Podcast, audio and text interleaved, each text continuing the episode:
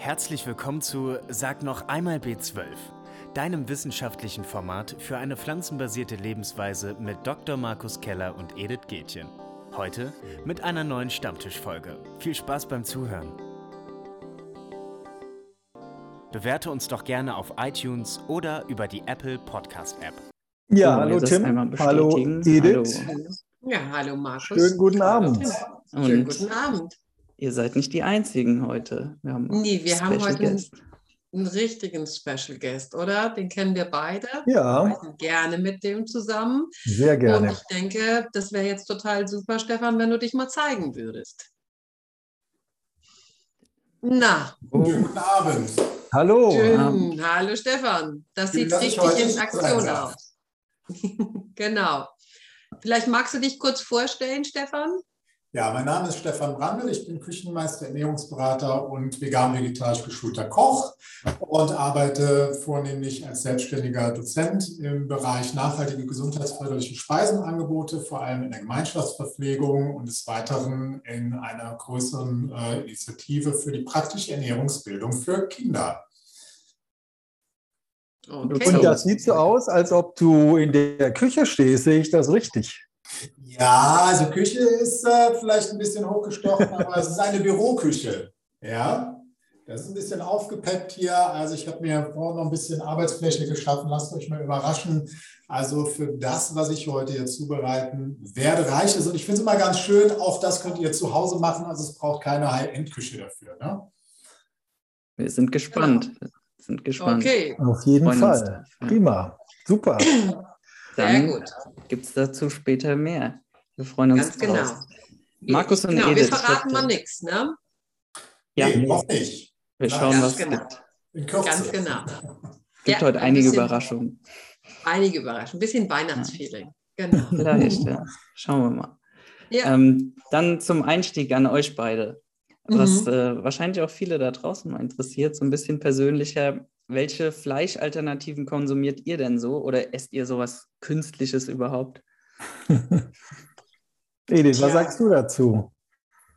Also ich muss ja ganz ehrlich sagen, ich habe diese Fleischalternativen ja erst überhaupt durch Markus kennengelernt. Weiß ich nicht. Wann haben wir angefangen zusammenzuarbeiten? Vor zehn Jahren oder so ungefähr, ja, ne? denke ich mal. Bestimmt schon, ja. Ja, bestimmt schon sowas in der Richtung. Und da habe ich das erst kennengelernt. Ich hatte das vorher, für mich gab es das überhaupt gar nicht. Das hat für mich überhaupt gar keine Relevanz gehabt. Und ähm, Vermutlich, weil ich über, das, äh, ähm, über eine vegetarische Ernährung in die vegane Ernährung gerutscht bin und äh, von daher gar nicht dieses Bedürfnis hatte. Habe aber dann irgendwie nach und nach festgestellt, okay, das kann ich mir vorstellen, dass es Menschen gibt, die da ein Bedürfnis nach haben. Aber für mich ist es nicht relevant. Also wenn der Stefan mir das zubereitet, dann esse ich das, dann esse ich da auch ein bisschen was von, aber selber kaufen tue ich es jetzt eigentlich nicht. Was ich mache, ist ein Tofu, ja, aber eben nicht so ein ähm, vorgefertigte, so Wurstwaren oder sonst was. Das habe ich eigentlich bei mir gar nicht. Das heißt, das war zu deiner Zeit damals noch nicht so ein Thema. Du bist ja eine andere Generation als ich. Ja, ich Nein. bin eine total andere Generation als du. Das können wir durchaus so festhalten. Schließlich bin ich ja auch Großmutter. Ja, das stimmt. Das, ja. ich, äh, das werde ich wahrscheinlich nie werden. Ja, und da aber, bin ich sehr stolz drauf. Ja, doch, das kannst du auch sein. Genau. genau. Ja, aber um die Frage zu beantworten, ähm, ich esse davon schon gerne ab und zu mal was. Ähm, das ergibt sich auch äh, über die Kinder, die ganz gerne natürlich auch Würstchen essen. Und da gibt es ja wunderbare Alternativen, ohne dass wir dafür Schweine oder Rinder oder ähnliches bräuchten. Und wir haben die Produkte ja durchaus in unserer veganen Lebensmittelpyramide drin, in Maßen. Und äh, da sprechen wir dann später ja noch drüber, wie viel ist denn da vielleicht empfehlenswert oder nicht. Aber es ist ja eine riesen Palette an Produkten und es geht ja dann los wirklich mit den ähm, relativ naturbelassenen, wie eben Tofu, Tempeh äh, oder Seitan, was dann natürlich schon ein bisschen stärker verarbeitet ist. Und dann gibt es ja auch dieses ähm, diese Soja, äh, das Sojagranulat, das TVP, Textured Vegetable Protein. Und Edi, du weißt ja, ich habe am Anfang immer eine Frage an dich. Mhm. Und äh, meistens beantwortest du die auch sehr, sehr gut. Ja, äh, aber, aber, oft auch nicht. Vielleicht noch.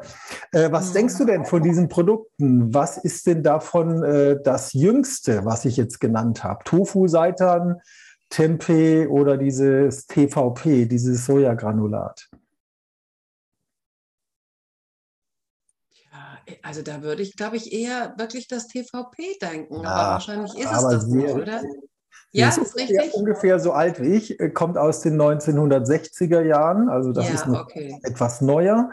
Mhm. Ja, und äh, natürlich die Frage dann auch, was ist denn das Älteste, schätzungsweise? Wie lang, und wie lange gibt es das denn schon, die, die anderen drei Produkte? Hast du da eine Idee? Also, also, also Tofu gibt es auf jeden Fall. Das ist ein sehr altes Problem. Aber ich habe mir gerade überlegt, ob es nicht vielleicht sogar Tempeh schon länger gibt mhm. als Tofu. Weil das könnte ich mir so vorstellen. Früher ist man hingegangen und hat eben wirklich die Sojabohnen versucht, darüber auch ja zu konservieren in einer Art und Weise. Aber das weiß ich gar nicht mhm. mal. Ja, ja, wäre eigentlich ne?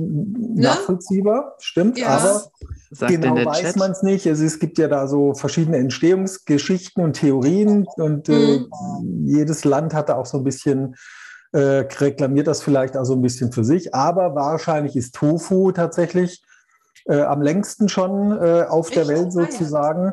Vermutlich seit 2000 Jahren, da wurde zumindest mhm. zum ersten Mal beschrieben in China, in der mhm. Han-Dynastie. Dann ist es mhm. sicher noch ein paar Jährchen älter, aber das sind ja schon ein paar Jahre. Also das gibt das es schon relativ lange. Dann äh, bei Tempe ist es nicht klar. Da gibt es äh, Schätzungen oder Berichte von mehrere mhm. Jahrhunderte mhm. bis 1000 Jahre alt. Und beim Seitan äh, wird es vermutlich auch so irgendwas um die 1000 Jahre sein. Kommt übrigens ursprünglich aus, aus auch aus China, nicht aus Japan. Mhm. Aber das hat damals vielleicht auch noch ganz, ganz anders ausgesehen. Also Weizen, Eiweiß, Weizengluten ist das ja, das Seitan. Das mhm. wurde dann ähm, durchaus schon verwendet, aber das ist höchstwahrscheinlich ganz anders gewesen als das, was wir heute eben als Seitan kaufen können oder selber zubereiten können. Mm, das wollen wir eben dann machen, genau. Wir können ja nochmal in den Chat fragen, mm. was äh, so die Lieblings- Produkte der Teilnehmerinnen und Teilnehmer sind. Vielleicht ist das auch ganz spannend zu sehen. Das kann ah, ja, einfach mal zwischendrin äh, reingeschrieben werden. Sorry, Edith, ja. für die Unterbrechung. Ja, nee, das ist eine gute Idee. Ich, mir kam eben so die Idee, als äh, wir so gesagt haben, Mensch, wir lassen uns gleich überraschen, was der Stefan uns zubereiten wird. Und ich könnte mir gut vorstellen, dass das durchaus auch für viele Verbraucher eben wirklich auch so eine Überraschung ist. Was ist denn da eigentlich alles drin enthalten in diesen Fleischalternativen? Also wenn mhm. es eben jetzt darum geht, eben aus äh, äh, dass man eben so eine pflanzliche Fleischwurst hat oder dass man eben diese Seelewürstchen hat oder Rauchwürstchen oder sonst etwas, wo die dann eben einfach mal drauf gucken und denken, wow, was ist denn da eigentlich drin? Und das ist ja oft auch eben so dieser Vorwurf, ja, Mensch, da ist mhm. so viel Zeugs drin, das ist so hoch verarbeitet. Und ähm, ich habe mir mal so den Spaß gemacht und habe gedacht, Mensch, ich gucke auch mal auf die Fleischprodukte, ja, und sehe mal da drauf, was da eigentlich da drin ist. Und das ist mindestens genauso viel, was da drin enthalten ist, eben an zusätzlichen Dingen, wo man so denkt, aha, das ist also nicht nur Fleisch, das ist eben nicht nur irgendwie ein paar Gewürze, sondern auch da sind viele Verarbeitungsmittel, Bindemittel drin, Konservierungsmittel drin. Also das ist nicht nur eben bei den pflanzlichen Alternativen. Also dieser Überraschungseffekt, äh, der kam mir jetzt gerade eben so, den finde ich irgendwie ganz interessant. Der ist also auch eben bei den Fleischalter, äh, bei den fleischhaltigen Wurstwaren. Ne?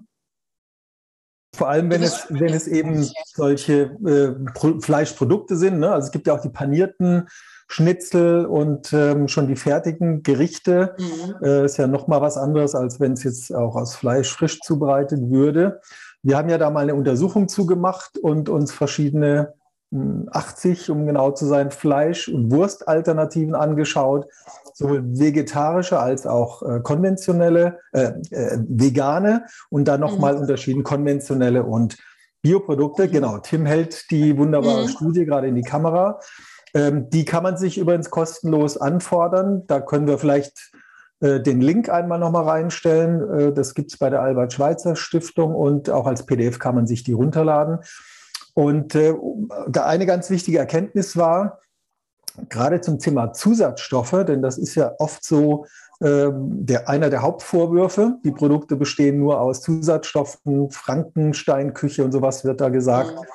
Und äh, wir hatten gesehen, dass im Durchschnitt bei den Bioprodukten, bei den Biofleisch- und Wurstalternativen gerade mal ein Zusatzstoff pro Produkt drin war. Meistens war das ein Bindemittel, Guarkernmehl zum Beispiel, ja. was ja völlig unproblematisch ist. Es gab auch ein paar mit mehr Zusatzstoffen, aber im Biobereich war das im Durchschnitt eben gerade mal einer. Und bei den konventionellen Produkten waren es eben auch nicht 10 oder 20, wie das so oft ähm, erzählt wird, sondern es waren 3,5 im Durchschnitt. Mhm. Also schon deutlich mehr, aber eben auch nicht ähm, so viele, wie man vielleicht denkt. Es gab Ausnahmen, wirklich auch einzelne Produkte, die sehr viele Zusatzstoffe und Aromen hatten, aber andere, die dann wirklich gar nichts hatten oder nur einen. Und im Schnitt waren es eben, wie gesagt, diese einer bzw. 3,5. Also dieses, dieser Vorwurf, das sind alles nur Zusatzstoffe, pauschal zumindest, ne, äh, ist das eben nicht haltbar. Aber das mhm. heißt, durchaus hingucken, die Zutatenlisten lesen und lange Zutatenlisten sind ja nicht unbedingt schlecht, denn das können ja einfach auch gerade im Biobereich Gewürze sein, Kräuter. Und ruckzuck ist die Liste lang, aber es sind ja einfach sehr, sehr gute, hochwertige Zutaten dann. Yeah. Werbung. Unterstützen Sie unsere Arbeit mit Ihrer Spende. Mit unserer Forschung gewinnen wir wichtige neue Erkenntnisse zur pflanzenbasierten Ernährung und stellen sie der Öffentlichkeit zur Verfügung. Damit ist das Forschungsinstitut für pflanzenbasierte Ernährung mit seiner Arbeit einzigartig im deutschsprachigen Raum. Mit Ihrer Spende tragen Sie zur Vermehrung und Verbreitung des Wissens über eine ressourcenschonende und gesundheitsfördernde pflanzenbasierte Ernährung bei. Zudem stärken Sie den Forschungsstandort Deutschland. Mehr Infos auf unserer Website www.ifpe-gießen.de oder über den Link in den Show Notes. Genau. Das ist für mich noch so ein Stichwort, Markus, äh, Thema hochwertig. Würdest du sagen, dass eben, wenn jetzt solche Fleischalternativen eingesetzt werden, also bleiben wir mal wirklich jetzt beim ganz normalen Würstchen, ja, also so ein Siedewürstchen, die es da so gibt oder auch ein Bratwürstchen. Würdest du sagen, dass das eben auch ähm, quasi ein Beitrag für die Versorgung ist? Also, oder würdest du sagen, das ist eben etwas, okay, das geht mehr in Richtung eben, naja, das ist mal was für den Geschmack, das ist mhm. etwas um, fürs Glücklichsein. Ja, du hattest eben deine Kinder mit reingebracht, das ist etwas, damit die auch mal ein Würstchen in der Hand haben oder ein Hotdog essen können.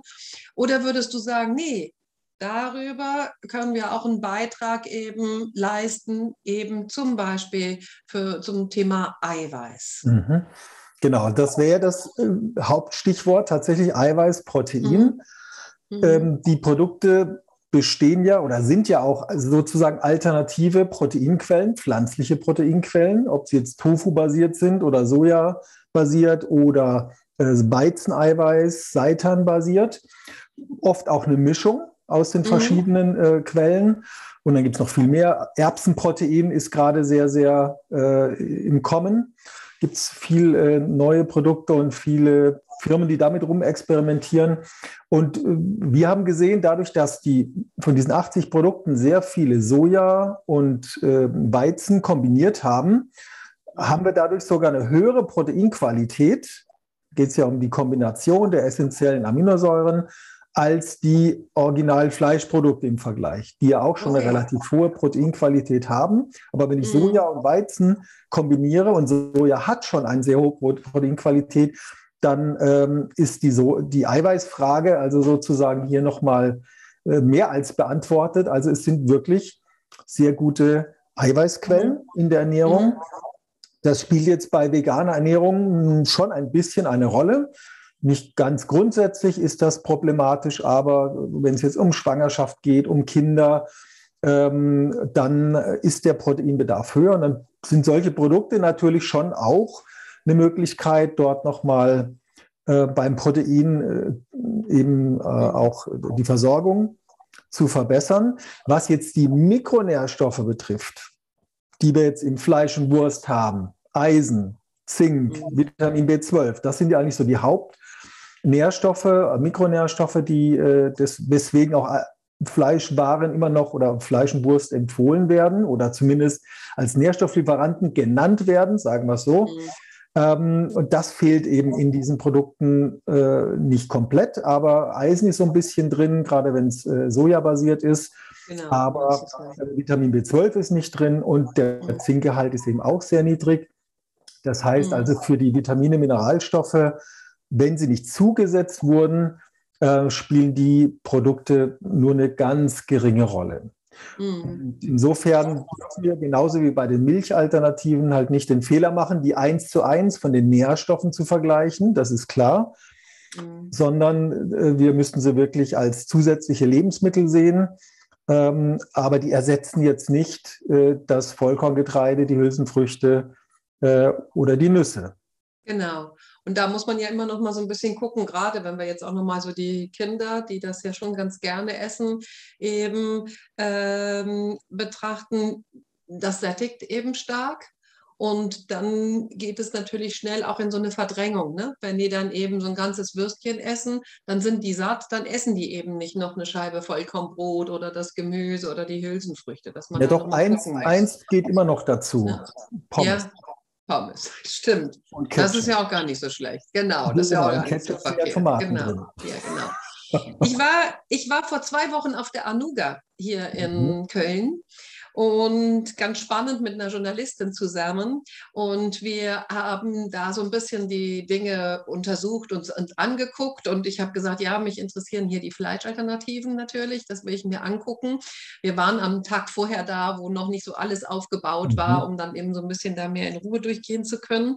Und äh, da war ich überrascht, wie viel es mittlerweile gibt, was es mhm. alles gibt und vor allen Dingen im konventionellen Bereich. Und im konventionellen Bereich gibt es eben wirklich sehr viele Produkte jetzt mit Eisen, mit Vitamin mhm. B12. Mhm. Also gerade die in, also holländische Produkte, unglaublich viel großes Angebot, mhm. ja, an Unterschieden, auch so, dass das sieht aus wirklich wie Hackfleisch, ja, und, äh, und dann steht eben dick drauf mit Eisen, mit B12 und äh, eins gab es, glaube ich, sogar auch mit Zink. Also ich war sehr ähm, beeindruckt, mhm. äh, wie weit das geht. Das sind natürlich keine Bioprodukte. Ne? Ja, ja, also das ist, ist ja ein Riesentrend, das, das bekommen ja alle mit, dass in den konventionellen Supermärkten diese Produkte immer mehr werden und eben nicht die Biopioniere, die Firmen, mhm. die damit angefangen haben, die Tofu-Würstchen oder Seitan geschnetzeltes schon vor 15 äh, Jahren oder vor 20 Jahren gemacht haben, sondern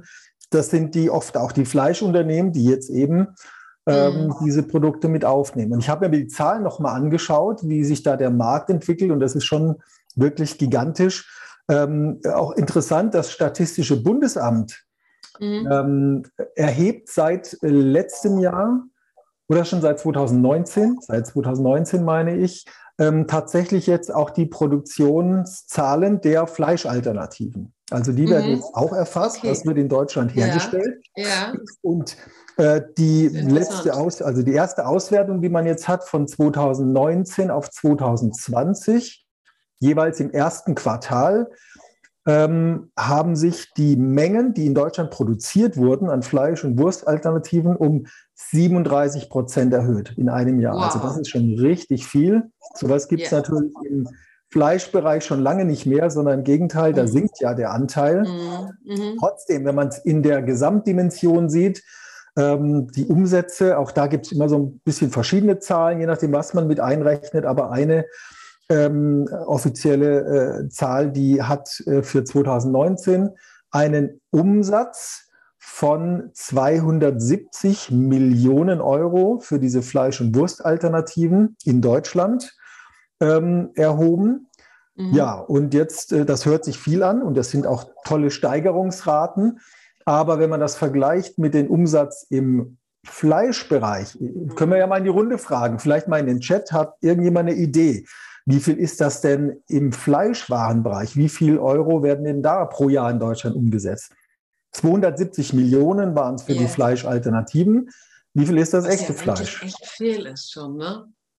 wo man wirklich das Gefühl hat, wow, das ist eine Menge. Ja. Aber ich wüsste das nicht fürs Fleisch. Einfach mal, okay, 5 Milliarden, Milliarden sind da. Ja. Wer bietet mehr oder weniger? 500 Millionen. Das wäre doppelt so viel. Das wäre schon, dann wären wir schon nah dran. Mhm. Ja, vielleicht noch einen dritten Tipp. 650 Millionen. Es sind 400 Milliarden. 400 Milliarden Euro in Deutschland alleine, die mit Fleischwaren umgesetzt werden, Fleisch und Fleischwaren. Und äh, das ist natürlich eine ganz, ganz andere Dimension als das, was wir bei den Fleischalternativen bis jetzt mhm. haben. Ne? Aber da gibt es auch Prognosen, dass sich das Ganze eben deutlich ähm, erhöhen wird in Zukunft. Es gibt ja so Zukunftsforschungsinstitute, die auch solche Dinge sich mhm. mal vornehmen. Und dort wird ja schon prognostiziert, dass bis, äh, ich muss noch mal gucken, 2040, ist noch ein bisschen hin, aber äh, gar nicht mehr so weit weg, dass bis 2040 die pflanzlichen Fleischalternativen und auch das sogenannte Cultured Meat, dieses Laborfleisch, dieses synthetische Fleisch, mhm eine, mehr als die Hälfte vom Gesamtmarkt ausmacht, global ausmachen werden. Ja. Äh, im Vergleich zum echten Fleisch. Also da werden diese Alternativen sozusagen das ähm, äh, echte Fleisch überholt haben. Und mhm. äh, auch in drei, vier Jahren wird schon globalen Marktanteil von 10 Prozent gesehen für diese mhm. pflanzlichen okay, Fleischalternativen. Ne? Ja. Also ist immer schwer in die Zukunft zu schauen. Mhm. Denn äh, das wissen wir erst, wenn es soweit ist. Aber der ja. Trend ist ganz klar. Und ähm, ja, ich glaube, für uns auch so als Ernährungsfachkräfte und Wissenschaftler, Wissenschaftlerin ist einfach wichtig, äh, da immer auf die Qualität hinzuweisen und auf die Qualität zu achten. Ne? Nur pflanzlich ja. reicht eben nicht, sondern ich sag mal, im ökologischen Zusammenhang vielleicht schon, auch von der Tierethik natürlich. Aber wenn wir es gesundheitlich sehen, dann geht es halt nicht nur darum, Hauptsache pflanzlich, sondern dann ist der gesundheitliche, vollwertige Aspekt natürlich ganz wichtig. Mhm. Wie bewertest du denn eigentlich die Fette da in, den, in diesen äh, Wurstwaren? Was äh, werden denn da für, also manchmal sieht man gerade in solchen, also in so, so ähm, Aufschnittwaren, dass doch dann doch da auch viel mit Kokosöl, mit Palmöl gearbeitet wird. Also eben Fette, die eben bei quasi Zimmertemperatur ja dann eben auch fest sind, damit das Ganze Ganze eben schnittfähig ist und so. Und wie würdest du das bewerten, eben gesundheitlich? Naja, also zum einen, wir haben ja bei diesen 80 Produkten, äh, die ist schon ein paar Jahre her, die Studie, das heißt, da gibt es viele neue Produkte, aber dort mhm. waren tatsächlich diese festen Pflanzenfette, es ist ja Kokos und Palmöl, äh, mhm. sehr, sehr selten drin. Das heißt also mhm. deswegen auch die gesättigten Fettsäuren ähm, äh, recht niedrig und eben mhm. im Vergleich immer niedriger ähm, als die Originalfleischwaren im Vergleich. Okay. Das heißt, das war gesundheitlich, wäre das ein Vorteil. Mhm. Äh, und oft wurde einfach Rapsöl eingesetzt als Fett. Ne? Also gerade ja. bei den, dieser Schnittwurst und solchen Dingen, Aufschnitt und anderen, wird oft Rapsöl eingesetzt. Ich habe übrigens auch hier, ich bin ja gerade im schönen Schweden und auch hier wächst dieser Markt. Also in jedem Supermarkt hat man da eigene Kühlregale, äh, die manchmal wirklich meterlang sind, je nach Markt, äh, für diese Fleisch- mhm. Alternativen. Und dann kommen noch die Milchalternativen. Also Haferdrink mhm. kommt ja ursprünglich aus Schweden. Die haben viel Hafer mhm. und die haben Laktoseintoleranz. Deswegen haben die irgendwann äh, mhm. Haferdrink oder Hafermilch angefangen. Und äh, das ist natürlich auch ein Riesenangebot hier. Aber ich habe mal so drei dabei. Und ähm, das wäre eins. Das gibt es auch bei uns. Quorn, das mhm. ist ja aus einem Pilz hergestellt. Ja. Ähm, bei uns inzwischen, glaube ich, auch, vegan in Deutschland, aber das gab es nur vegetarisch eine Weile, weil noch Ei mhm. mit drin war. Und ja. äh, hier ist es aber auf jeden Fall vegan. Hier ist jetzt Rapsöl drin zum Beispiel. Das ist eben mhm. so, ne, man sieht es da unten, ne, so Aufschnittwurst. Mhm. mhm. Das gibt es. Mhm.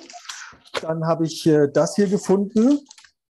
Für die Freunde der südländischen Küche ein geräucherter Schinken. Mhm. Okay, ja. Und das kommt auch aus Italien übrigens, das Produkt. Ja. Auch nochmal ganz spannend. Der ist noch zu. Ich werde ihn mal ja. probieren, mal schauen. Der ist jetzt ja. Seitan-basiert. Das hat also eine feste Konsistenz. Ja. Und dann gibt es zum Beispiel jetzt auch noch solche würzigen Würstchen hier. Ja. Okay, und ja. ähm, die kommen aus Schweden. Da ist jetzt, das ist jetzt Erbsenprotein als mhm. Basis. Erd, Erd heißt Erbs auf Schwedisch, Erdprotein. Und ähm, die Zutatenlisten sind nicht ganz kurz, gerade bei diesen beiden Produkten jetzt hier, mhm. aber es hält sich so ein bisschen, ähm, äh, ein bisschen in Grenzen. Aber es sind dann schon Konservierungsstoffe zum Teil drin, Aromen drin. Das sind alles keine Bioprodukte. Und insofern, ähm, also das gibt es hier relativ wenig. Tatsächlich ja. Fleischalternativen in Bio in Deutschland gibt es da ja ein richtig großes Angebot. Dann gibt es ein gutes Angebot. Ja. Ich habe noch einen Nährstoff, das ist, ähm, das ist das Salz, weil das ist mhm. ja auch immer noch so ein großes Thema. Und ich muss ganz ehrlich sagen, äh, wenn ich davon schon mal esse und das, das auch probiere, mir sind sie oft wirklich zu salzig mhm. auch, also vom Geschmack her. Mir sind sie teilweise auch überwürzt, sodass ich das Gefühl habe, Mensch, oh, das schmeckt man irgendwie dann noch hinterher so lange nach auch. Aber äh, das Salz finde ich teilweise auch zu stark. Was ich aber auch in anderen Wurstwaren weiß man das ja auch, dass das zu viel ja. da drin enthalten ist. Das dient natürlich auch der Konservierung denke ich mal, ein Stück weit, ne? Mhm. diese, dieses, diese Salzmengen. Aber wie würde man das gesundheitlich eben bewerten oder was ist mhm. bei der Studie daraus gekommen? Ja, das haben wir uns natürlich auch angeguckt und das war ja tatsächlich einer der großen Kritikpunkte, dass mhm. die Fleisch- und Wurstalternativen meistens einen ähnlich hohen Salzgehalt hatten wie die Originalwurst, die mhm. vergleichbar oder die Fleischwaren und äh, tendenziell im Biobereich noch ein bisschen mehr. Warum? Weil dort eben keine Konservierungsmittel eingesetzt mhm. werden dürfen und äh, dann Salz sozusagen die einzige Möglichkeit ist und auch keine Aromen drin sind. Mhm. Äh, oder zumindest in den Produkten, die wir uns angeschaut haben. Und dann eben Salz ein wichtiger Geschmacksgeber ist, neben den Gewürzen. Und mhm. der Salzgehalt war durch die Bank weg, wenn man die Ampel nimmt, äh, im, mit wenigen Ausnahmen im roten Bereich. Das heißt also, da war die klare Botschaft äh, für Verbraucher, Verbraucherinnen, schon auf den Salzgehalt zu achten, wenn man die Produkte kauft und an die Hersteller zu mhm. versuchen, mhm. den Salzgehalt auch entsprechend zu reduzieren.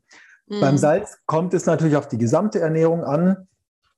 Aber wir wissen auch aus den wenigen Studien, die es tatsächlich auch mit erfasst haben, dass Veganer und Veganerinnen, wenn wir jetzt also eine Gruppe mal nehmen, die die äh, Produkte kaufen, sind ja nicht die einzigen, äh, im Prinzip einen ähnlichen Salzkonsum haben wie Menschen, die nicht vegan leben. Also da gibt es mhm. praktisch keine Unterschiede. Okay. Ähm, und ähm, deswegen ähm, äh, ja, man da schon drauf achten sollte. Andererseits ähm, hat Salz ja vor allem mit dem Bluthochdruck zu tun und ist da ein Risikofaktor. Und äh, Veganer und Veganerinnen haben ja durch die anderen günstigen pflanzlichen Lebensmittel und auch den Lebensstil insgesamt seltener Bluthochdruck, ein geringeres Risiko insofern und auch sie haben mehr Kalium ähm, als Mineralstoff, äh, in, in, vor allem in pflanzlichen, frischen Lebensmitteln. Mhm. Und das ist ja mhm. der Gegenspieler vom Natrium im Salz. Und der sorgt wieder dafür, dass der Blutdruck auch nicht aus dem Lot kommt sozusagen. Also es geht nicht nur um das Natrium, das Salz, sondern auch die Natrium-Kalium-Bilanz. Und wenn ich viel Kalium zuführe, über Gemüse zum Beispiel, dann ist das Salz äh, nicht mehr so problematisch, wie wenn ich äh, viel salzhaltige Dinge esse, viel Wurst oder Fleischalternativen und wenig Gemüse mit wenig Kalium. Also das muss man dann ja. so ein bisschen gesamt ein bisschen, bisschen ist natürlich, also ich, ich gucke jetzt auch nochmal wieder bei den Kindern, wenn davon eben viel gegessen wird, äh, weil eine hohe Salzaufnahme fördert ja auch die Kalziumausscheidung. Ne? Also das, denke ich, ist schon auch noch ein Punkt, den man ja. sich mit angucken muss. Mhm. Und deswegen haben wir ja damals gesagt, okay, es gibt keine offiziellen Empfehlungen für diese Fleischalternativen, ähnlich wie eben ja auch die Pflanzendrinks dass man das so ein bisschen angleicht an dem, was eben auch sonst empfohlen wird. Also, dass wir gesagt haben, okay, ne, zweimal die Woche eine kleine Menge davon oder diese eine Scheibe Wurst am Tag, das wäre so etwas, was absolut zu tolerieren wäre und auch in Ordnung wäre. Aber man kann jetzt nicht hingehen und sagen, na super, das ist halt vegan und es ist eben kein Fleisch, also können wir da jeden Tag irgendwie auch größere Mengen davon essen. Es ist ja. ja. auch gar nicht so preiswert, das muss man ja auch dazu genau, sagen. Ne? Dazu. Also wir sind ja echt mit irgendwie einem äh, tollen ähm, Getreide, mit Hülsenfrüchten oder einfach auch mit einem Naturtofu sind mhm. wir ja deutlich preiswerter. Ne? Ja, das genau. Sagen, ne? Das liegt ja einfach an den Mengen, die da produziert werden und an den Vertriebsstrukturen nach wie vor. Mhm. Aber ähm, dennoch ähm, ja, sollte man das Ganze äh, ja, im Gesamt, immer in die Gesamternährung einbetten. Das ist ganz wichtig. Und ähm, von den Mengen, selbst wenn wir jetzt, was wir nicht empfehlen, hingehen würde und den normalen, üblichen Fleisch- und Wurstkonsum komplett durch diese Alternativen ersetzen würde, mhm. Das hat noch niemand in der Studie probiert. Wir planen das. Wir, äh, wenn wir dafür eine Finanzierung haben, dann werden wir so eine Studie auch machen, weil wir denken, mhm. selbst das, wenn nur das echte Fleisch und die echte Wurst vor allem durch die Alternativen ersetzt würden und sich sonst an der Ernährung nichts ändert, hätte das schon einen Gesundheitsvorteil, weil eben okay. weniger gesättigte Fettsäuren, kein Nitritpökelsalz, was ja eben auch Krebs äh, oder warum die Wurst ja als krebserregend eingestuft wird, wird von der WHO. Ähm, Kein Hemmeisen. Genau, weniger Hemmeisen, das, ne? das ist ja auch Krebs mit äh, Diabetes ja. zusammenhängt. Ja. Ähm, Stickstoffverbindung. Also man hätte sicher schon einen Vorteil, selbst wenn man mhm. nur austauschen würde, das echte mhm. gegen das Pflanzenfleisch sozusagen. Aber wir empfehlen ja natürlich eine gesamte vollwertige Ernährung in der Pyramide. Aber wir mhm. haben ja in dieser Gruppe der proteinreichen Lebensmittel erstmal die Hülsenfrüchte. Ähm, und dann haben wir auch noch äh, die naturbelassenen, die wir dann explizit nennen, Produkte aus Tofu, Seitan, äh, Tempeh oder auch Lupinen. Das gibt es ja auch, Lupinenprodukte. Ähm, und man kann ganz natürlich äh, eben den Tofu direkt äh, als Grundlage nehmen und weiterverarbeiten, wenn man möchte. Und braucht die Produkte prinzipiell gar nicht. Aber wenn man die ab und zu essen möchte, in Maßen sp äh, spricht da überhaupt nichts dagegen. Werbung. Willst du auch live mit Dr. Markus Keller und Edith Gätchen über aktuelle Themen der pflanzenbasierten Ernährung diskutieren und deine Fragen stellen? Dann sichere dir jetzt dein Ticket für die nächste Live-Session des Online-Stammtischs über den Link in den Show Notes.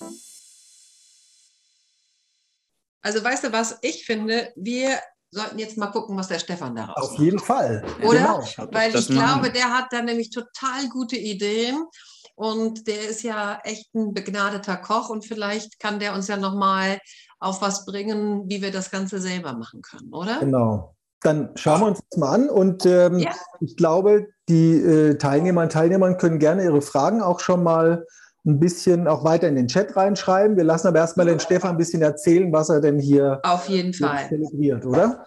Ganz genau. genau. Also was, was ich ja vorab auch nochmal spannend bei dem Thema finde, ist ja, dass genau in den, in den großen ähm, Firmen, wo jetzt äh, Wurstalternativen hergestellt werden, nicht äh, Lebensmittel, Chemiker oder Ökotrophologen in den Experimentierküchen stehen, sondern es sind Metzger häufig. Ja, also man hat den Metzgern dann äh, schlussendlich die Produkte an die Hand gegeben, die es dazu braucht. Und die kennen sich damit aus, weil es ist ja von den, von den äh, der Konsistenzen und dem, wie diese äh, verschiedenen Zutaten miteinander reagieren, gar nicht so weit hergeholt, äh, wie das beim Fleisch sozusagen ist. Also das finde ich nochmal ganz spannend und ähm, genau in der klassischen Kochausbildung hat man auch so einen kleinen, oder das heißt einen kleinen, einen großen Teil äh, der Fleischzubereitung mit drin. Also kenne ich mich da auch ein bisschen mit aus und finde es ganz spannend, wie zum Beispiel bei der Wurstherstellung. Ja, deshalb habe ich heute auch einen Räucherwurst mitgebracht und einen Seitangyros. Ja, anfangen möchte ich jetzt einmal mit der Räucherwurst. Ich selber habe auch immer sehr, sehr gerne Fleisch gegessen, mittlerweile sehr, sehr selten nur noch. Aber ähm, ich finde es da umso schöner, wenn man spannende geschmacklich überzeugende Fleischalternativen herstellen kann, zubereiten kann. Lasst euch mal überraschen, was ich mitgebracht habe. Ich gehe jetzt mit der Kamera einmal in einen anderen Modus. Ähm, und zwar so, dass ihr mir ein bisschen auf die Finger schauen könnt. Ich hoffe, das sieht so gut aus, ja. Und ich würde jetzt einmal, wie gesagt, mit der Wurst anfangen und ein bisschen was zu den Zutaten erzählen, was dahinter steckt. Und äh, warum sie eingesetzt werden. Einmal angefangen bei gerösteten Sonnenblumenkernen. Ähm, genau, Sonnenblumenkerne, klar geröstet, das bringt wieder ein schönes Aroma. Ähm, aber wir haben auch in Sonnenblumenkern ähm, Fett, aber auch einen Teil Eiweiß. Ähm, schlussendlich, wie gesagt, hier vor allem das Fett in der äh, pflanzlichen Ernährung häufig Mangelware. Und das ist halt auch was, was unser Gaumen der Regel durch unsere Esskultur auch sehr gerne mag. Dann habe ich hier ähm, Kidneybohnen kommen mit rein, die natürlich auch wieder als Eiweißlieferant dienen, beziehungsweise bringen sie aber auch eine schöne Konsistenz rein und eine schöne Farbe, also so ein bisschen so einen leichten rötlichen Stich bringen die mit rein. Dann habe ich hier Zwiebel und Knoblauch. Zwiebel und Knoblauch dienen natürlich vor allem für die Geschmacksgebung, Würze, aber sie binden auch sehr schön und bringen nochmal so ein bisschen Saftigkeit jetzt mit hier rein. Dann gehe ich hin und mache das Ganze noch ein bisschen pikant, nämlich mit etwas Chiliflocken. Ja, das mag ich persönlich sehr gerne. Rauchgeschmack und Chiliflocken. Ähm, genau, das auch natürlich. Ein bisschen Farbe liefert es auch noch, aber vor allem auch natürlich die schöne Schärfe. Und da arbeite ich lieber mit einem Chili als mit einem Pfeffer, weil das einfach nochmal bei so einem Rauchgeschmack kann es ruhig eine kräftigere ähm, ähm, Schärfe sein und das liefert einfach die Chili in dem Fall. Dann, Fleisch hat auch immer etwas Süßliches mit drin. Hierzu mache ich jetzt hier getrocknete Pflaumen rein. Getrocknete Pflaumen, die natürlich auch nochmal äh, dafür, dass sie Bindung mit reinbringen, aber auch ein bisschen Saftigkeit und wie gesagt vor allem auch für die Süße sorgen. Dann kommt hier Sojasauce rein. In dem Fall jetzt ein Esslöffel Sojasauce. Natürlich haben wir da auch nochmal einen Umami-Geschmack. Auch Salz, also ein Salzaroma haben wir natürlich auch hier drin. Ähm, also reichert einfach auch nochmal die Würze an, beziehungsweise liefert es auch nochmal ein bisschen Farbe. Dann kommt die Lieblingszutat von mir in der veganen Küche, nämlich der Räucherpaprika. Ja, da mache ich gerne auch mal ein bisschen mehr rein. Weil schlussendlich verbinden wir in der Regel, je nachdem, was wir so gewohnt sind, aber wir kennen über das Fleisch und wir verbinden mit Raucharomen oft Fleisch. Das heißt, wenn ich schon ähm, ein Raucharoma irgendwo drin habe, suggeriere ich häufig damit, oh, das ist was Fleischiges. Ja, und so können wir auch so ein bisschen unseren Gaumen überlisten und das geht ganz gut mit Raucharomen. Ähm, ich liebe das, bin ein Riesenfreund von. Man kann natürlich auch selber räuchern, das macht auch einen Mordspaß. Ja, es gibt auch noch verschiedene, ähm, es gibt auch Flüssigrauchen, solche Geschichten. Ähm, ich bin Fan von Räucherpaprika, das ist einfach nur äh, trocken geräucherter Paprika, der dann nachher, wenn er trocken ist, äh, ganz fein vermahlen wird. Also eigentlich auch so gesehen sehr schönes Produkt in der Küche. Dann kommt noch Olivenöl. Also ich habe jetzt kein Rapsöl, ich habe mich für das Olivenöl entschieden. Die Wurst soll aber auch so einen leichten äh, mediterranen Touch bekommen. Also kommt hier noch Olivenöl rein. So. Das sind jetzt so ein bisschen meine, meine, meine nassen Zutaten mehr oder weniger da drin in dieser Wurst und die püriere ich jetzt. Ja, wenn ich die püriere, dann steht da so eine schöne, ob ihr das seht, ihr seht das da, eine schöne Paste, ja, eine sehr aromatische Paste. Diese Grundwürze, die kann jetzt ruhig auch ein bisschen überwürzt sein, weil gleich kommen noch ein paar trockene Zutaten hinzu, die natürlich für die äh, Konsistenz nochmal dienen. Jetzt wird es ein bisschen laut. Ich püriere das jetzt mal. Ihr könnt mal zuschauen, wie das aussieht und wie das nachher von der Konsistenz aussieht.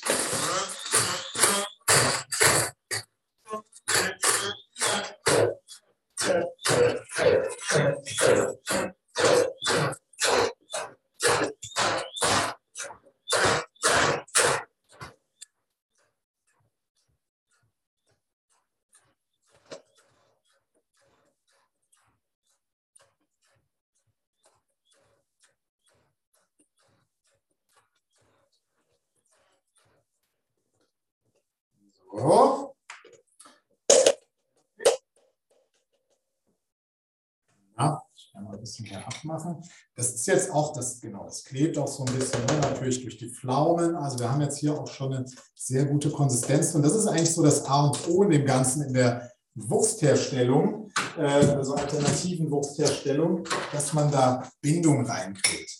Ja, also das finde ich zumindest die größte Herausforderung. Und jetzt habe ich hier schon so eine recht ja, feste Paste. Das könnte man jetzt auch als Würzpaste einfach verwenden. Ähm, schlussendlich aufs Brot oder sonstiges, dann würde ich es natürlich so ein bisschen weniger würzen. Also wäre sicherlich auch schon lecker. Oder auch zum Marinieren von Tofu oder solchen Dingen. Also ich gehe jetzt hin und äh, jetzt kommt nochmal Oregano rein. Den Oregano mache ich jetzt erst rein, weil ich da nicht will, dass der äh, klein gehäckselt wird, sondern das äh, Aroma entfaltet sich dann beim Kauen einfach besser, wenn er noch ein Stück ist, sozusagen. Also ihr seid hier auch wieder Oregano gewählt, wegen dem mediterranen Touch. Man könnte natürlich auch äh, im Grunde genommen jegliches anderes Kraut verwenden. Es kommen noch Haferflocken rein. Die Haferflocken schlussendlich, die, wenn ich die jetzt einfach so reinmache und nicht mit püriere, entstehen dann mal so kleine Stücke. Das gibt dem Ganzen nochmal so einen Charakter wie so eine ähm, grobe, grobe ähm, ja, in dem Fall ja Rauchwurst. Ja, es kommt noch ein Esslöffel Flohsamenschalen rein, die schlussendlich natürlich auch für die Bindung sorgen. Kennt das vielleicht, man kann auch so einen veganen Mozzarella daraus machen, also unter Verwendung von Flohsamenschalen. Ähm, das gibt immer so was Glibberiges, ja. Also das ist ganz faszinierend, nimmt natürlich auch eine Menge Feuchtigkeit auf.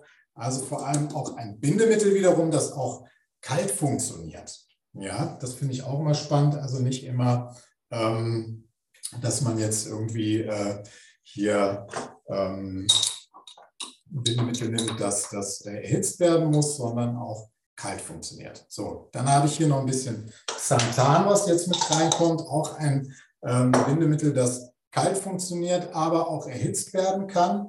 Ähm, das geht auch nicht mit allen Bindemitteln im pflanzlichen Bereich. Und das sorgt natürlich auch wieder für eine schöne Elastizität. Ganz am Ende kommt jetzt noch eigentlich der Grundstock des Ganzen, nämlich ein ähm, Vollkorn-Reismehl hinzu, das ganz am Ende des Tages die Hauptbindung da reinbringt. Das Ganze vermische ich jetzt und am Ende des Tages kommt da jetzt so eine schöne Masse bei raus. Ne? Also wirklich eine feste, wie so eine Wurstmasse. Na, kann man das jetzt verkneten. Ja. Und da wir hier, wir sind zwar nicht im Fernsehen, aber wir sind im Internet, deswegen stelle ich das jetzt mal weg und ihr ahnt schon, was jetzt kommt, denn ich habe natürlich was vorbereitet. Und wenn ich das jetzt verknete, dann seht ihr das hier, dann sieht das so aus. Dann ist das so eine wirklich richtige Wurstmasse im Grunde genommen. Ja, die ist relativ fest. Die muss man nämlich dann auch nochmal ähm, ein Weilchen stehen lassen, weil die dann nochmal schön durchzieht. Also mindestens 15 äh, Minuten, kann aber auch gerne länger sein. Ähm, und dann hat man wirklich so eine, hier, wie so eine, ne, so ein bisschen wie so eine Hackmasse oder so. Man sagt im, im Metzgerbereich, sagt man Brät. Ja, ähm, das ist aber jetzt hier kein Brät, sondern Ihr wisst ja hier, was jetzt da drin ist. Und das finde ich eigentlich an dieser Wurstvariante spannend. Man weiß halt, was drin ist. Ich habe jetzt keine äh, Proteine irgendwo rausgezogen oder verarbeitet, sondern ich habe wirklich nur ähm, natürliche Zutaten in Anführungsstrichen verwendet.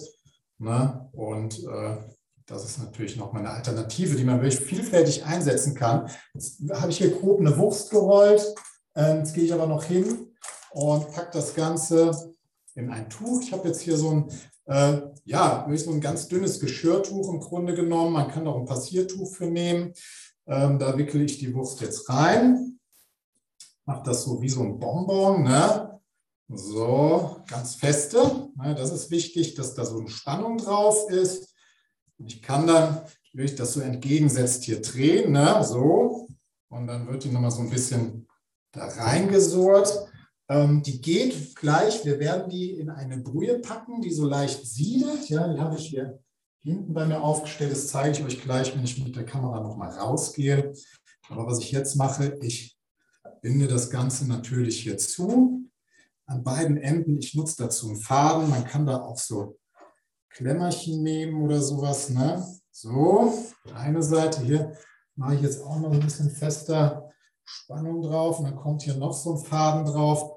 Und dann habe ich da echt das Ganze in so einer Wurstform eingepackt. So sieht das dann aus, ja. So, mache ich das hier nochmal fest zu. Und dann kommt das jetzt hier einfach so. Ich muss jetzt mal gucken, kurz überlegen, wie ich euch das jetzt zeige. Ich gehe jetzt mal mit der Kamera raus und dann könnt ihr noch mal einmal gucken, wie ich das hier. Ich habe hier meinen, das jetzt hier habe ich einen Topf mit Brühe, so. Und dann wird das auch wirklich einfach da reingehangen, so, ja. Wie gesagt, siedend, das heißt, wenn es mal gluckert und so ein Bläschen hochkommt, ist das aber es sollte wirklich nicht zu stark sein. Und dann wird das Ganze eine halbe Stunde sieden gelassen. Also auch eigentlich so ein Verfahren, das bei der Wurstherstellung ähm, relativ ähnlich ist. In die Brühe kann ich auch noch verschiedene Gewürze reinpacken. Das ist mega spannend. Also von Nelke, Lorbeer oder was auch immer kann ich dem Ganzen noch mal so ein bisschen Aroma geben. Seit 30 Minuten ähm, bleibt das jetzt da drin. Und dann, wenn die 30 Minuten um sind, hole ich das Ganze raus, wickel es auf und dann kann ich das erstmal ähm, ruhig noch mal so ein bisschen austrocknen lassen. Ruhig einfach im Raum liegen lassen, gerne eine Stunde oder so. Dann wird das Ganze noch mal so ein bisschen ähm, trockener. Man könnte sogar noch mal hingehen, das räuchern oder backen oder was auch immer ihr damit machen wollt. Spannend fand ich auch, habe ich neulich gelesen, mit Reispapier äh, so eine Hülle drum machen. Also was man auch von Würsten her kennt, kann man dann mit äh, Reispapier zum Beispiel machen und äh, dann vielleicht nochmal kurz anbraten oder so. Natürlich auch mal so einen Wurstcharakter und das Ganze kriegt auch so eine, so Reispapier, kennt ihr vielleicht, das, das brät auch sehr schön an. Also man kriegt dadurch nochmal so eine Krossheit da rein. Genau, aber so sieht die Wurst am Ende des Tages aus. Ja, hier habe ich jetzt mal ein Stückchen aufgeschnitten. Das kann man so runterschneiden, anbraten für zum Beispiel ja, eine Paella nutzen, eine vegane Paella zum Beispiel oder auch mit aufs Brot machen oder auch mediterrane Nudelgerichte mit wie so eine ähm, ähm, Salsiccia oder sowas verwenden. Ja, ich könnte die Würste aber auch kleiner machen und einfach ähm, zum Grillen dann äh, mitnehmen und auf dem Grill ganz normal grillen. Ja, also das war jetzt so die Wurstvariante, die ich mitgebracht habe. Jetzt habe ich noch den Seitan-Gyros. Da würde ich jetzt auch einfach weiter mitmachen. Wäre das in Ordnung? Stefan, ja. eine kurze Zwischenfrage, die passt nämlich ganz gut. Ich glaube, wir ja. haben alle jetzt schon Hunger bekommen, aber das ist halt, äh, ja, damit müssen wir leben in Zeiten von Online-Meetings. Ähm, Würde denn anstelle des Reismehls auch ein anderes Mehl geben? Ah, genau. Ja, sehr gute Frage. Ähm, die Rezepte gibt es im Anschluss. Ja, die Rezepte wird es geben und da ist auch der Vermerk drin. Genau. Ich könnte halt auch zum Beispiel ein Kichererbsenmehl nehmen ähm, oder auch ein Süßlupinenmehl. Ja, Süßlupine auch ein äh, regionales Produkt, ähm, schon seit äh, vielen, vielen Zeiten und ähm, ist will mich jetzt nicht zu sehr aus dem Fenster hängen, ernährungsphysiologisch ähnlich vergleichbar mit dem Soja. Vielleicht kann einer von Edith oder Markus da nachher nochmal was zu sagen. Aber vom äh, Koch, von der Kocheigenschaft auf jeden Fall ja, definitiv. Und das ist ganz spannend, finde ich. Genau. Also ihr habt da nochmal Alternativen drin. Beim Xanthan habe ich euch auch nochmal Alternativen reingeschrieben, weil ich habe auch ewig lang gesucht, bis ich Xanthan gefunden habe. Also das kann man sich im Internet bestellen. Äh, es geht aber auch zum Beispiel Johannesbrotkernmehl oder stattdessen einfach mehr Flohsamenschalen reinmachen. Ja, so. Kommen wir aber jetzt zu unserem Seitanvirus. Dazu ähm, schraube ich die Pfanne jetzt hier noch mal ein bisschen hoch. Ähm, genau, Seitan ähm, wurde eben schon so schön erklärt, um was es sich da dreht, was es ist. Ähm, ich habe jetzt hier so, so ein fertiges Stück gekauft. Das kann man natürlich auch mit dem Seitanfix selber machen. Da kann man nochmal die Konsistenz selber bestimmen und die Würze natürlich auch. Also ganz spannend. Für den Gyros gehe ich jetzt hin und schnetzel das Ganze. Ja, also wirklich so ganz feine, dünne Schnetzel darunter schneiden, so wie ihr das von einem Gyros kennt. Na? So, ganz, ganz dünn und fein, weil dann brät das nachher so schön kross. So.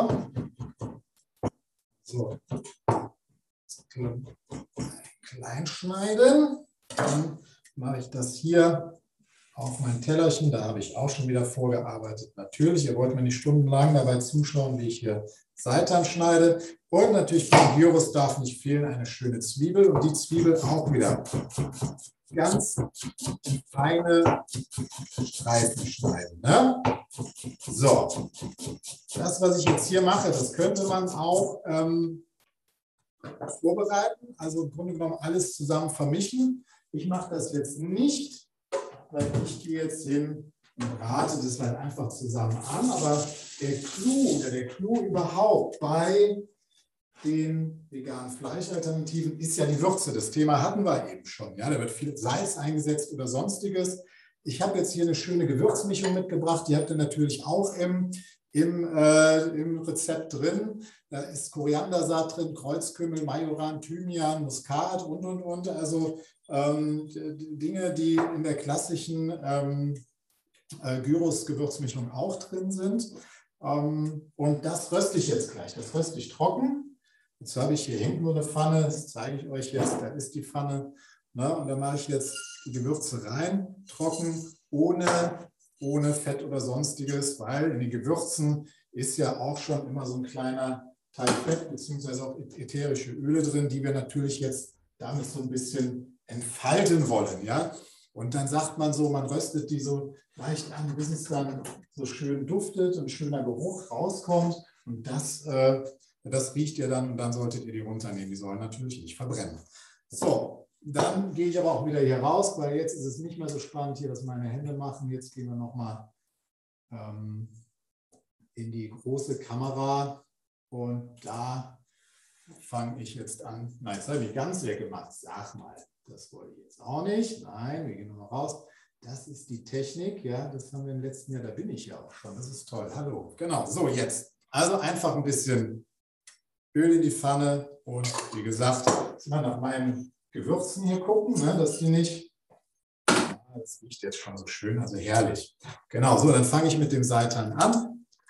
Den mache ich jetzt hier rein. Sehe schon, kann das noch ein bisschen hochschrauben. Ja, und dann kommen die Zwiebeln auch damit direkt rein. Das soll ruhig so ein bisschen ähm, kross anbraten. Es gibt ja eigentlich auch nichts Schöneres als gebratene Zwiebeln. Ja, auch so aus Seitern schon eine Leber-Berliner Art gemacht. Das war so eins meiner Lieblingsgerichte als Kind.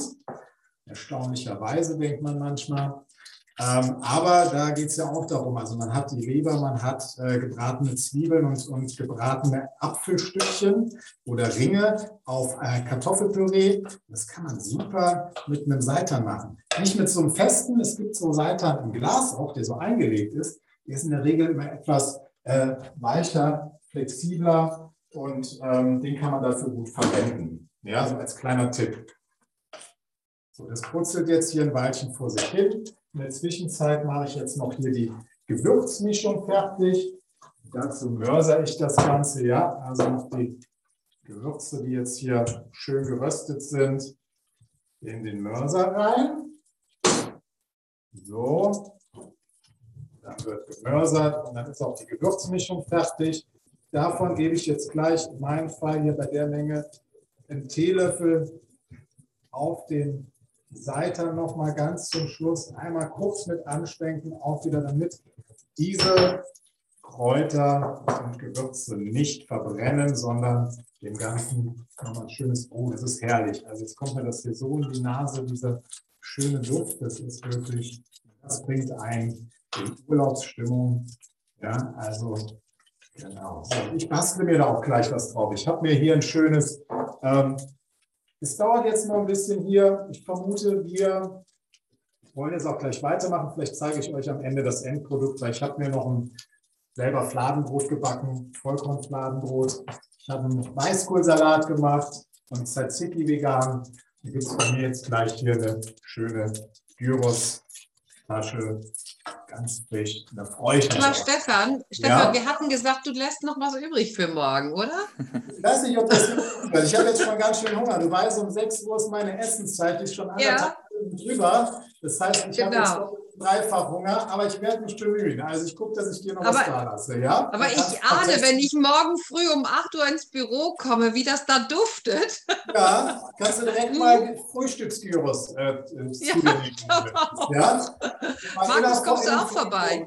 Also ich wäre also, jetzt interessiert, aber ne? ähm, ich wollte ich auch gerade sagen. auf den See, das ist auch nicht schlecht. Also irgendwo treffen wir uns und machen ja, das. gut, okay. Genau. Ne? Also Stefan, diese Wurst, die sah schon ganz schön toll aus irgendwie, ne? Dann mache ich da morgen ja. was Italienisches draus, ja? Vielleicht gut. ein Nudelgericht oder so, ich überlege mir mal was. Sehr gut. Stefan, du musst was nach Schweden schicken, wollte ich schon dann sagen. Wir was ein und schicken es nach Schweden, dann kann der Mann ja, das auch bitte. genau. Dann müssen wir es doch noch irgendwie konservieren, oder? Das, ja, hier ist ja kalt. Also das Überlegt euch was. Dann können wir damit ja. auf den Markt gehen. Genau. Wir haben sogar eine Frage schon. Also ja. wir haben einen Teilnehmer, der auch äh, selbst äh, vegane Fleisch- und Wurstalternativen herstellt, ähm, auch aus dem Handwerk kommt, so viel ich äh, weiß, aus dem fleischverarbeitenden Handwerk. Und er fragt, er stellt zum Beispiel veganen Leberkäse oder auch vegane Blutwurst her und verarbeitet bei Leberkäse Rapsöl, aber bei der Blutwurst Kokosfett. Und er ist nach der Suche auf, äh, na, nach einem harten Fett, welches auch ein bisschen besser in den ökologischen Fußabdruck und CO2-Fußabdruck reinpasst. Ja, gibt es da was? Könnt ihr da was zu sagen, Stefan? Du aus der Praxis, äh, vielleicht die anderen, was zur Ökologie? Könnt ihr euch einigen?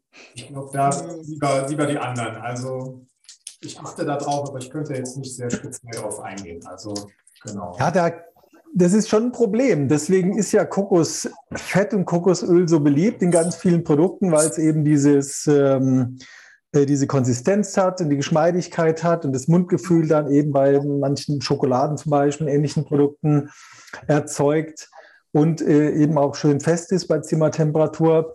Also sowas richtig Vergleichbares, äh, wenn es jetzt vor allem nicht gehärtet ist, ähm, kenne ich eigentlich nicht. Ne? Zum Braten, ja, da gibt es ja dann das ähm, ähm, Öl. Ölsäurereiche Bratöl. Das kann ein Sonnenblumenöl sein, mhm. aber mit einem hohen Ölsäureanteil, was ja dann günstiger ist, als so viel Linolsäure drin zu haben.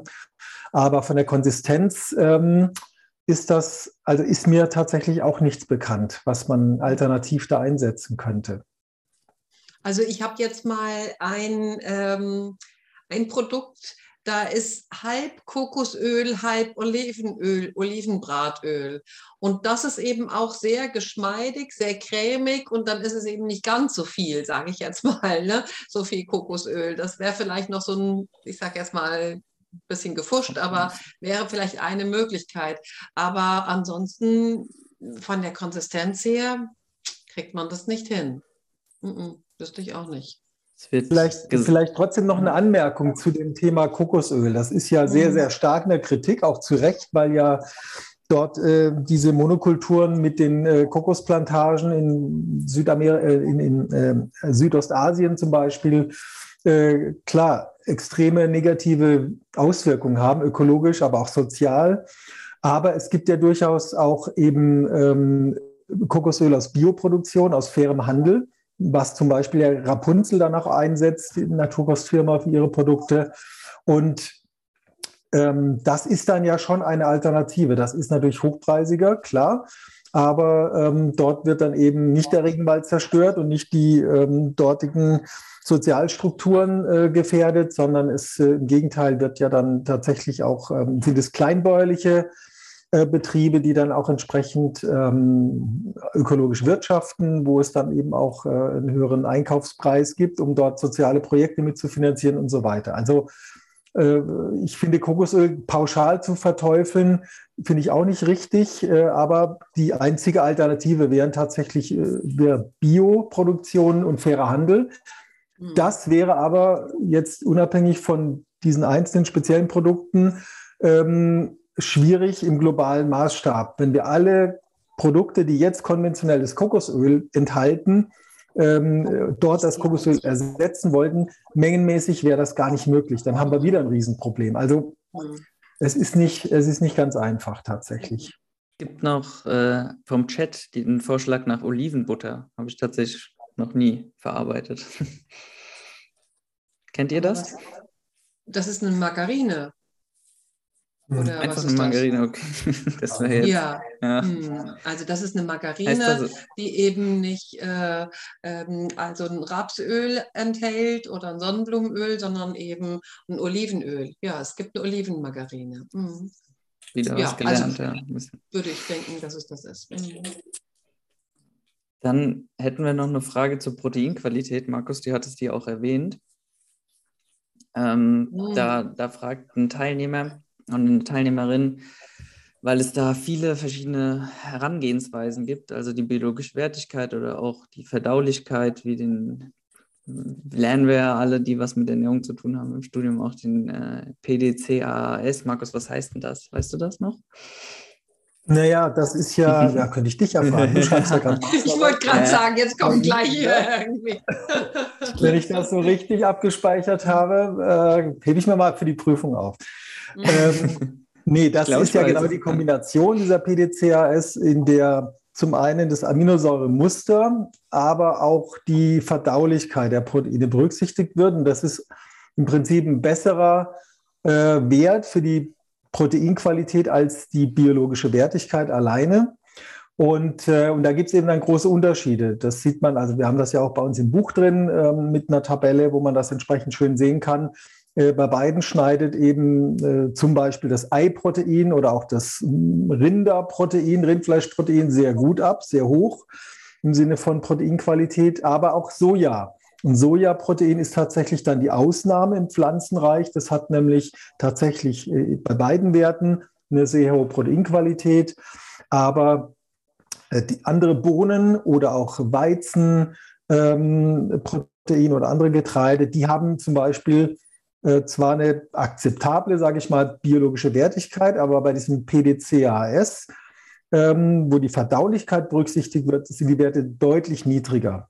Und das ist ja der Grund, warum wir dann auch sagen, diese Kombination ist sinnvoll. Also eben nicht nur eine Proteinquelle, was ja eigentlich auch niemand macht, bei uns zumindest in unseren Ländern, sondern Getreide, Hülsenfrüchte, Nüsse, das sind ja unsere drei Haupt- Proteinquellen, ein äh, bisschen Kartoffeln vielleicht noch, aber da ist gar nicht so viel Protein drin. Aber das zu kombinieren und das über den Tag verteilt, ähm, dann kann ich das eben aufwerten, ne? diese unterschiedlichen Verdaulichkeiten und unterschiedlichen Aminosäurekonzentrationen und dann entsprechend aufwerten. Es gibt übrigens ich noch ein paar der andere. Stefan fängt jetzt an zu essen. Ja, ich jetzt an zu essen. Das ist jetzt der Moment, der genau. Ja, da gucken wir jetzt zu. Traurig für mich ist. Ja, für ja. uns auch.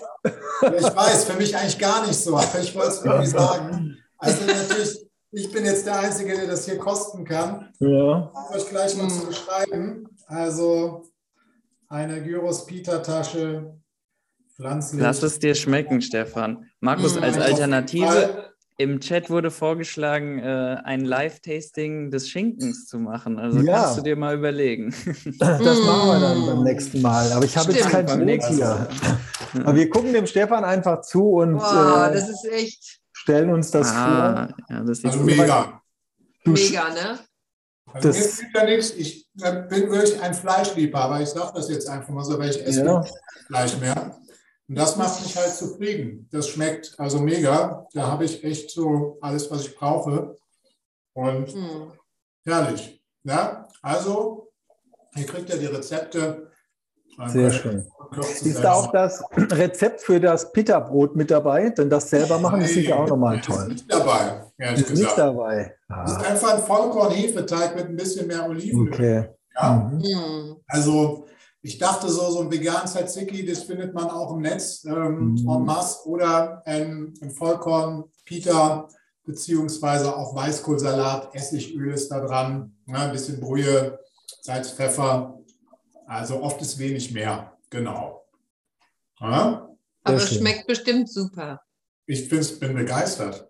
Ja, das kann ich mir vorstellen. Morgen mache ich dir sowas auch, ja, dann. Ich bin gespannt. Du bist ja auch großer Fan von, ne? Also. Ja. Hm. ja Von deiner Pita-Tasche bin ich ein Fan. das wird nicht das letzte Mal sein, dass der Stefan bei uns kocht, oder, Edith? Nee, auf gar keinen Fall. Also das machen wir nochmal. Das finde ich Hat sehr schön. Gut funktioniert. Ja, vorbei, danke. ja und dann ja, sind wir aber schön. zusammen vor Ort, weil wir wollen das auch essen. Mhm. Das machen wir. dann, dann musst du nach Köln kommen, Stefan. Ja, äh, ich komme auch wieder nach Köln. Auf jeden Fall. Dann ja, treffen wir uns mal bei euch in der Küche also. und machen genau. das. Sehr schön. Mhm. Vielleicht noch mal, Stefan, wenn die Teilnehmer und Teilnehmer mehr von dir wissen wollen, wie findet man dich? Du hast mhm. bestimmt noch mal einen Link. Das steht unten bei den Rezepten www.stefanbrandl.de. Das ist ganz einfach. Ganz einfach. Also ich bin da nicht so erfinderisch bei so Namen. Hab gedacht, das passt irgendwie zu mir. Ja, wunderbar. Und vielleicht genau. dann kann man dich auch buchen für Veranstaltungen, die ja dann auch wieder kommen werden, denke ich mal. Also das Dinge in Planung und sowas mache ich dann schon mal, wobei mein Schwerpunkt mittlerweile woanders liegt, aber ich doch in Zukunft da wieder mehr auch in die Praxis gehen möchte. Also lasst euch überraschen, auch da werden Dinge entstehen. Ja, einfach mal schauen, ja. auch auf Instagram und ähm, da gibt es dann auch Neuigkeiten. Sehr schön. Ja. Dort haben wir dich auch verlinkt. Sehr gut. Wunderbar. Dann danke an alle Beteiligten. Wir hoffen, dir hat die aktuelle Folge von Sag noch einmal B12 gefallen. Bewerte uns doch gerne auf iTunes oder über die Apple Podcast App. Bis zum nächsten Mal.